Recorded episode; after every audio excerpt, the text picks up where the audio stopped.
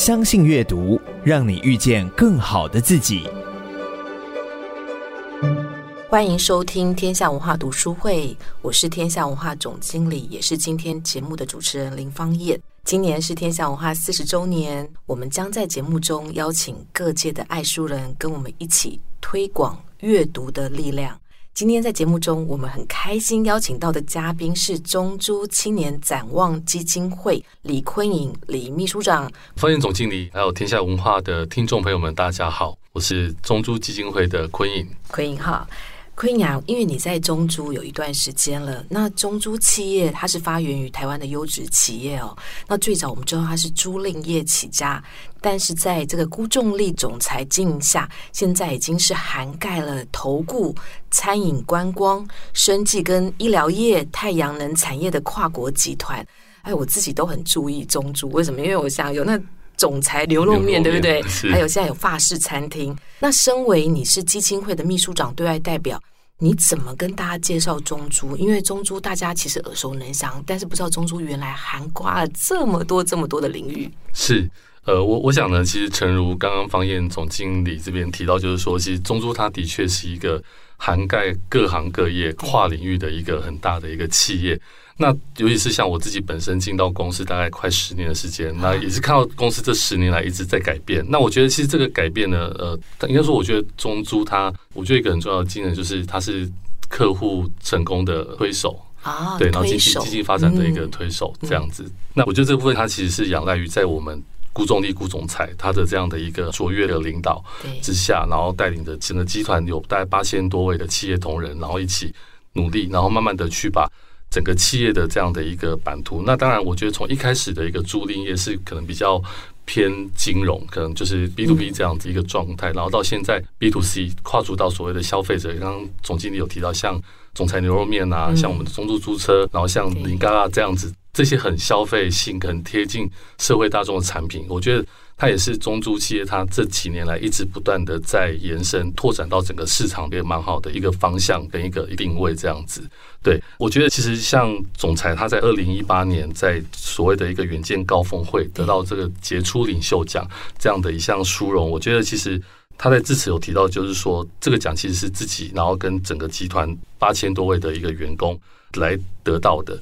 对，那他其实一个所有同仁的一个努力起来得到这样的一个奖，才有今天这样一个成就。所以我觉得，其实整个中珠企业，它在过去这。今年好像是我们四十五周年，四十五周年，对，四十五周年。我觉得这四十五周年来，从一开始到现在，它不断的在扎根，也不断的在创新跟改变。我觉得这是一个中租企业一个发展的愿景。这样，我每次看到媒体报道，我就想说，辜仲力总裁他会从 To B 那个中租的这个租赁啊，跨足到比较 To C，是因为他是美食家。是对是是，他自己也很喜欢尝遍世界各地的美食。对，然后他自己其实可能对于餐饮啊、餐厅或对这种服务业，他其实真的很有兴趣，所以就是能够服务更多人哦。对，因为我觉得其实他就是一个分享，就是总裁就是乐于分享。那所以我想。不管是总裁牛肉面，或者是像呃我们旗下的成旅金赞饭店这样跟跟消费者能够很触及的这样的一个品牌，我觉得它都在这个过程当中，包括说现在的一个发餐，然后甚至接下来可能还有一些酒类啦、红酒、清酒这些品牌，我觉得它都是越来越贴近消费者，而且是把他自己认为很棒的东西去跟大家做一个分享，我觉得这是一件很好的事情。所以也想问看看昆颖啊，你是哪一年加入中珠？因为我知道昆颖是社工系毕业，对我后来也是在媒媒体当中，Google 发现你后来又去读了那个非营利组织的研究所，后来还去读了一个运动教育所。我在想说，你真的很特别。你看，从那个社工系，因为过去你比较是在基金会嘛，虽然你现在也在基金会，只是现在是企业型基金会。对，他真的做了很多，不管是在运动方面，或是在那个青年的职业规划，你自己加入。中珠，在这个过程当中，你会怎么去描述这个中珠企业的企业文化？因为它跟基金会一定是息息相关。嗯、那其实呃，我自己本身是在二零一三年，哦、对，民国一百快十年了哈、哦，对，快十年，对，对，加入中珠。那当时我当然我觉得，其实跟中珠有蛮深厚的缘分啦，因为其实加入中珠，它是一个对我来讲是很殊胜的一个缘分。哦、对，然后进来之后，其实看着。企业这样一路走来，我我自己觉得，其实中珠它是一个很务实，对，很务实，然后很脚踏实地在做每一件事情的一个企业。所以在这个过程当中，我自己在整个参与基金会的这样的一个事务运作，也会时时去提醒自己，就是说很多事情他必须要，就是自己要要真的去参与，然后你才能够有这样子的一个收获跟历练跟淬炼，然后才能够去成长。对，因为我印象中有一次，就是公司的人资长，因为他跟我们基金会的互动也蛮密切，就是人资长他有。跟我们有次跟我们分享，就是说，他觉得就算是一位主管，就是你也要非常的就是亲身去参与这个过程，你才能够知道说怎么样去从这个过程当中找到他的一些可能必须要去更好、可以创新、可以改进的地方。我觉得这是一件非常重要的事情。所以，亏你的意思是说，虽然你是秘书长，但是基金会大大小小的事情是很踏实，而且很务实的，什么事情真的都参与、都了解。基本上是，基本上是，就是说，如果基金会有，比如说这一场活动，或者是像志工活动啊，我们有时候会出去，然后就是我自己也都会一起下去跟着做这样。所以中珠企业的企业文化，它基本上几乎都是整个复制到基金会的文化嘛，基金会文化也是这样子哦。我觉得是，我觉得它就是一脉 一脉相承。对，因为因为其实公司它有一些技能，像比如像价值啊，然后诚信，然后然后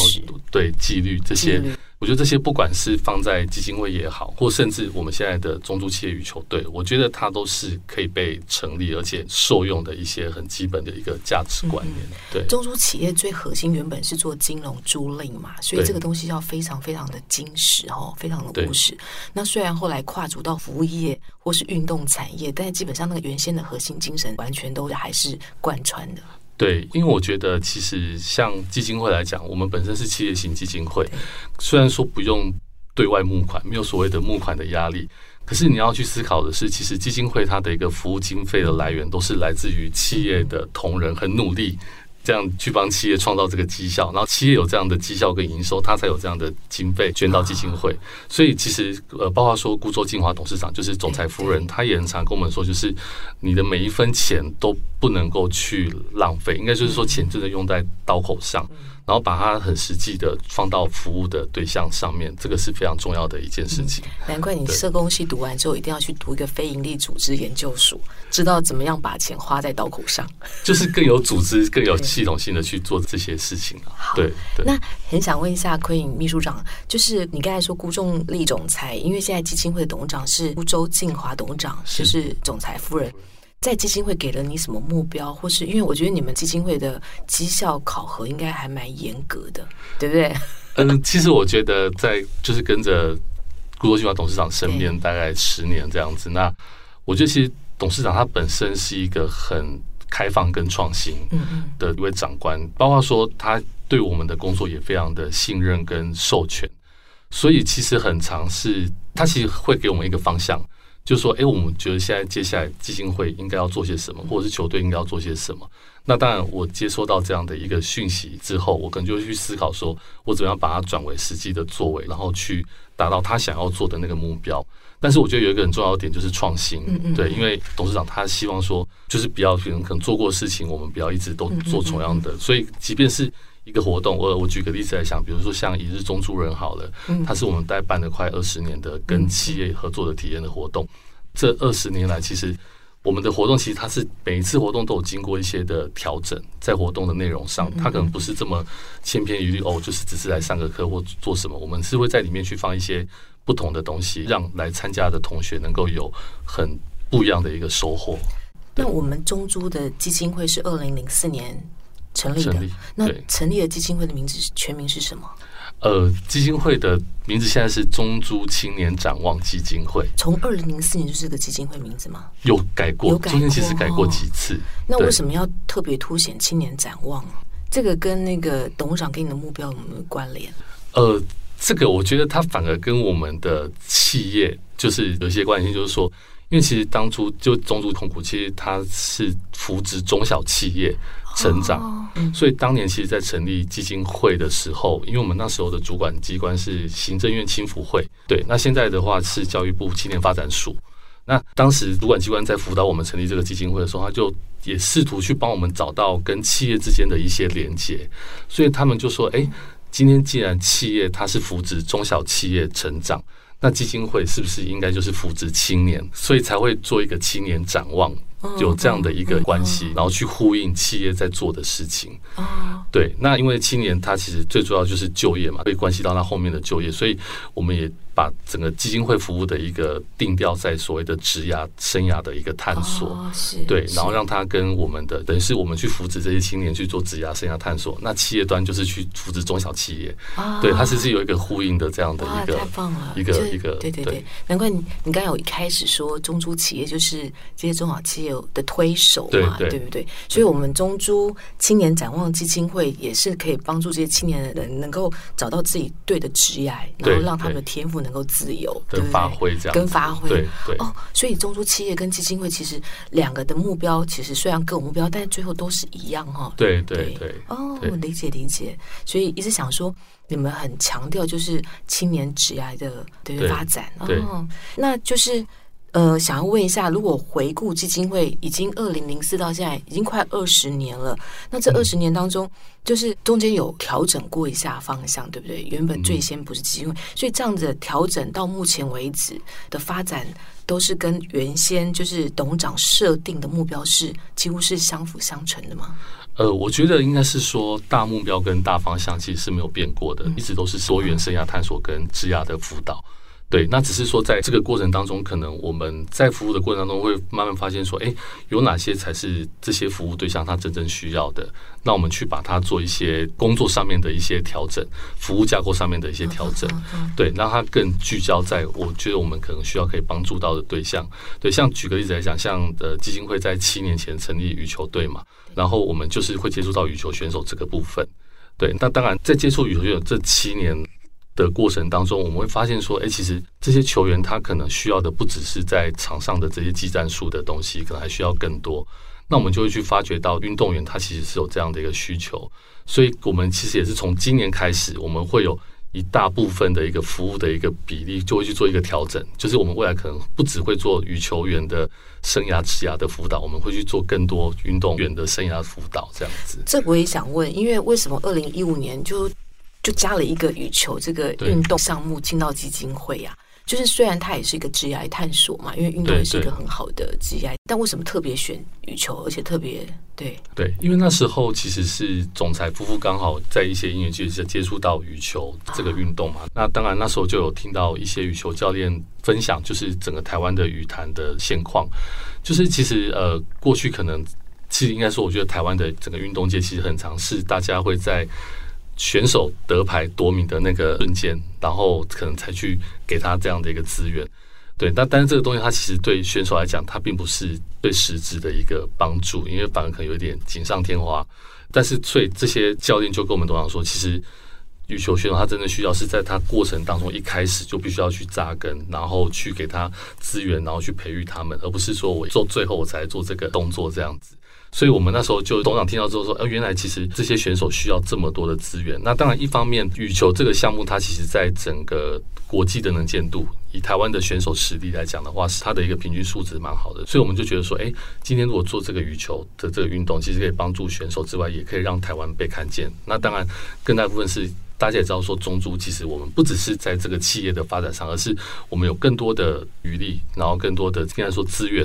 然后把放到这些选手上面去栽培他们，所以就这样成立了羽球队。那那这样子，因为中珠基金会其实很支持羽球，所以他回过头来，中珠企业自己本身也有发展运动，就是员工自己也要鼓励打羽球吗？哦，这个部分 其实有，有应该是这样讲，公司在早期羽球的这个社团就非常的兴盛啊，中珠企业。对对对，而且甚至都会固定举办羽球的比赛。对，员工自己比赛，对对，员工员工，然后各个各个分公司，对，像我刚刚提到我们人资长，印象中我有一次在他办公室就看到一个奖牌，好像就是他曾经拿过冠军 的那个，对对对对。但除了这之外，当然还有其他社团，像我们就有登山社、慢跑社，然后对这些公司其实很鼓励，就是员工去参与这样的一个健康的。中租企业是幸福企业耶，对，真的是真的是美食这么好，然后又鼓励运动，对，然后现在又有众安家这个生技。产品就是去照顾员工的这些健康，好，对对，太好了。好，那我们先休息一下，待会我们再进到基金会里面的很多运作，嗯，跟企业中间的关联。OK。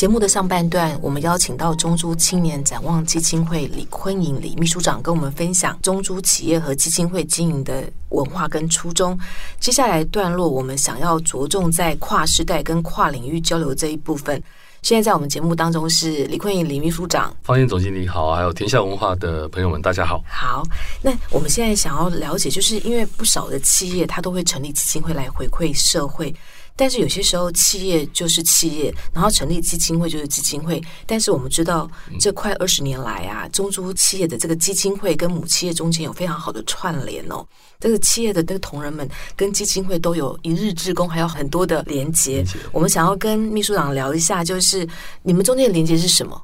呃，中间的连接，其实我举个例子来讲，好像早期基金会，像我提到一日中租人这个活动。对，那这个活动它其实是跟我们的中珠迪和的这个子公司一起合作的活动嘛。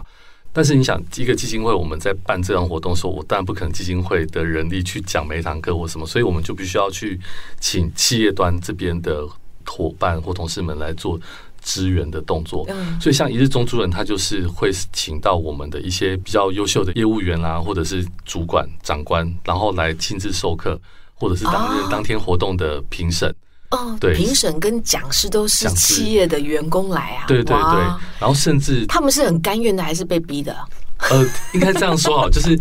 人资会推荐，那人资推荐中一定就是有会去经过一个筛选嘛，那我们就会去征询这些就是呃业务同仁或是主管的意见，那当然。基本上他们都不太会拒绝啦，就会蛮乐意的，因为我们会跟他讲说，其实这也算是一个殊荣，就是说你今天被邀请来，然后而且你可以在这个课堂上跟这些年轻朋友们对话，然后做一些经验的传承，一边工作一边贡献，一边做公益，对不对？对，其实是真的很好，因为有时候我们也会办在假日，这个活动也办在假日，对，所以就是说，我觉得一开始是这样的连接，然后甚至我们有发现，虽然说前面的几届一日中租我并没有参与到，但是我们有发现中租企业里面真的有。一些员工是因为一日中租人，然后进到公司来。对，像我刚刚提到，就是真的呀，真的像我们因为想做公益，然后进到中租企业啊，呃，不是应该说来参加的学员啊。然后他后来，因为他后来就是真的来中租工作。哇，像我刚刚提到众安家的这个生技品牌，就我们有一位主管叫林丽，他其实就是我们第一届的一日中租人的学员啊。对，然后我们也有一些像许其明啊，其明他也是亚太，他也是派驻在大陆这样子。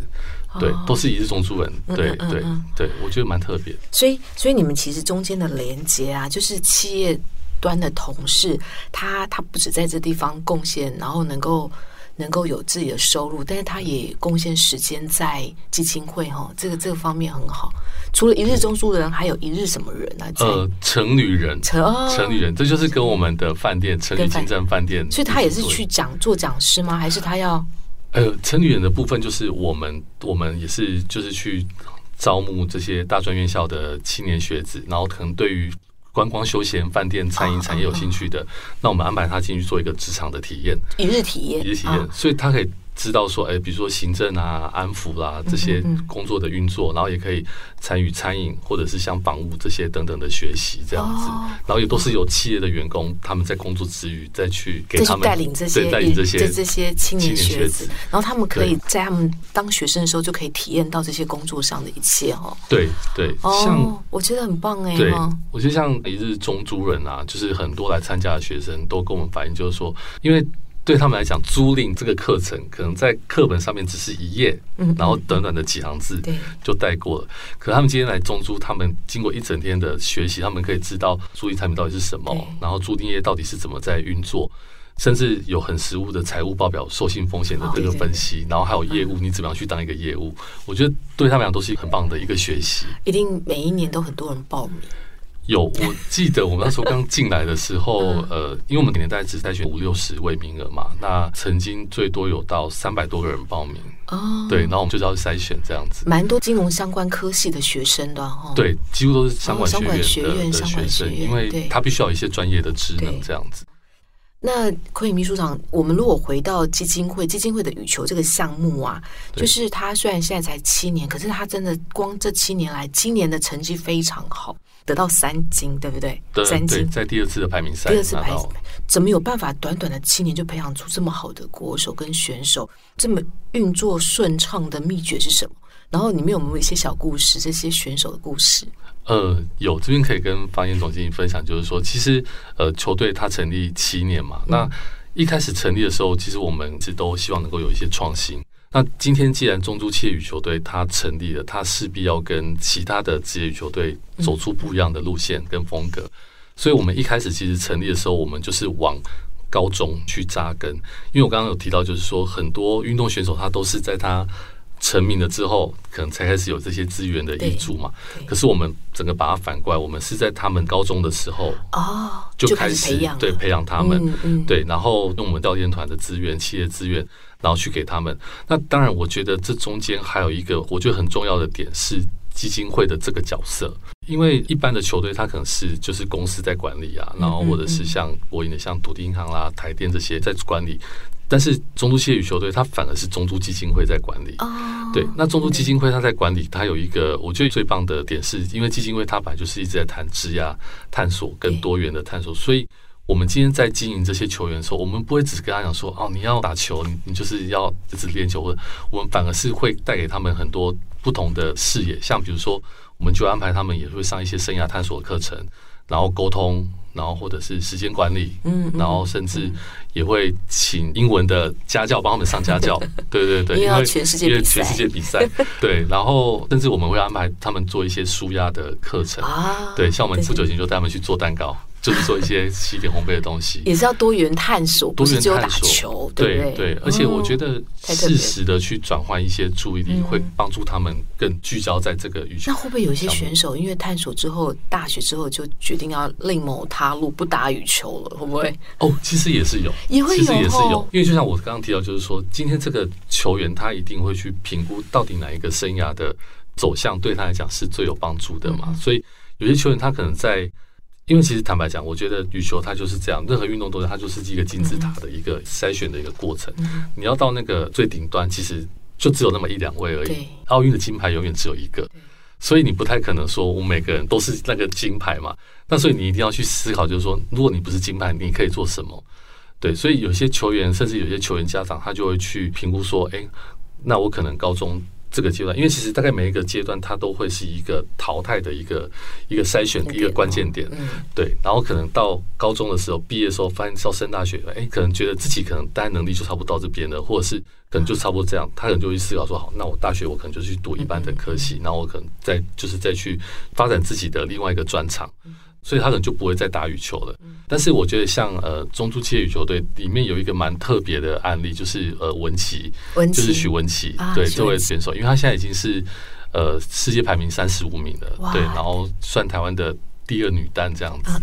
对。那其实文琪她很特别，她其实一开始并不是应该说，她其实一开始也并没有说她一定要继续走羽球这一条路，只是因为刚好她在一些比赛的过程当中也都获得还蛮不错的一个成绩，所以那时候我们整个教练团就也有鼓励说，哎，其实你可以继续打这样子。对，那再就是说，其实因为一般的职业羽球队啦，其实不太会跟。你要念书的这样的一个球员，然后去做一个签约或者是栽培，但是因为为什么当初我们会把文琪这样子签下来？原因是因为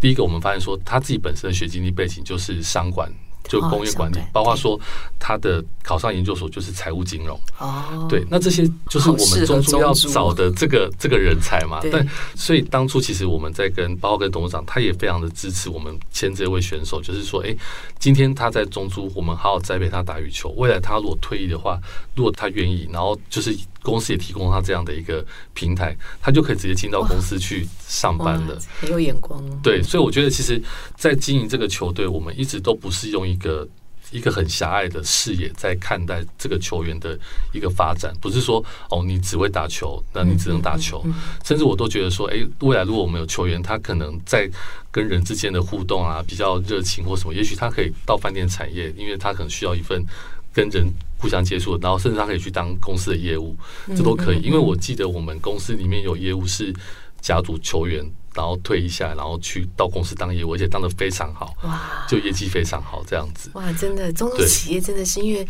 你们横跨各领域哦，所以当你们在做一件事情的时候，难怪你们青年展望基金会会在做那个职涯的探索哈。我觉得探索这件事情，你们真的是让每一个人的天赋能够自由。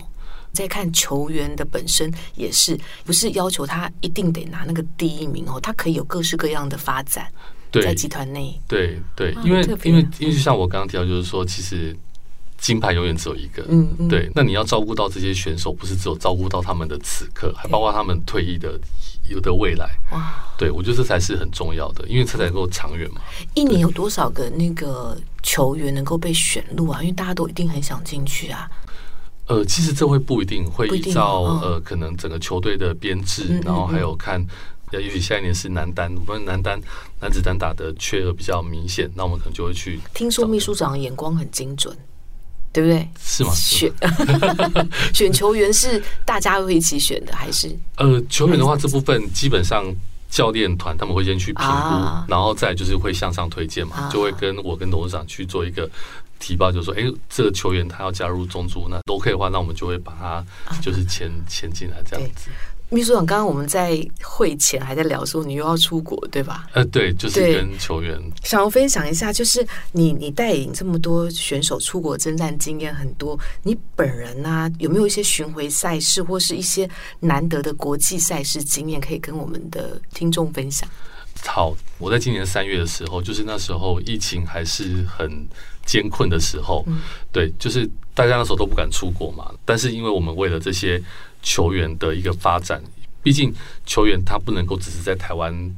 比这些排名，他是要去跟世界的选手比排名，所以他一定要去冲他的一个世界排名的积分。对，像比如说像文琪就是这样，所以今年其实我们在各个球团都还没有就是把球员送出国比赛的这个前提下，我们就。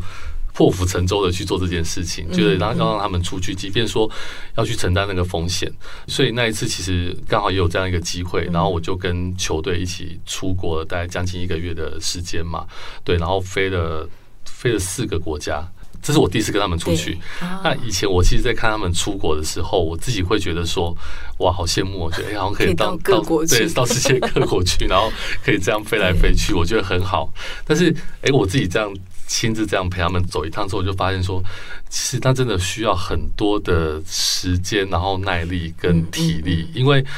我举个最简单的例子，可能在。每一次的一个赛事的一个转换跟接驳，像我们比如我们说从葡萄牙好了，他可能要飞到波兰，他可能就从欧洲南端飞到欧洲的比较北，再加上说，哎，有些赛事它的一个举办地点并不是在那种我们想象像比如说什么首都巴黎啊、伦敦这种，不是，它可能会是在一个比较小的城市，所以我可能到了当地之后，我还要搭可能三个到五个小时的车。我可能才会到那个地方，嗯嗯，对，所以其实整个这样移动，它可能就需要花费一整天的时间，包括你又要登机啦，然后出境、其实入境，对，其实很繁琐，真的真的很繁琐，而且很累。所以，所以我觉得，其实，在在跟这些球员去比赛过程当中，我我自己的角色就是说，第一个当然是帮他们处理一些行政，可能有时候像他们有时候他们有一些饭店啦，或什么住宿的问题，或是交通接驳的问题，就会因为教练他要去看比赛，球员要认真比赛，所以那。其他时间我可能就会帮他们去做这样的一个沟通，这样子，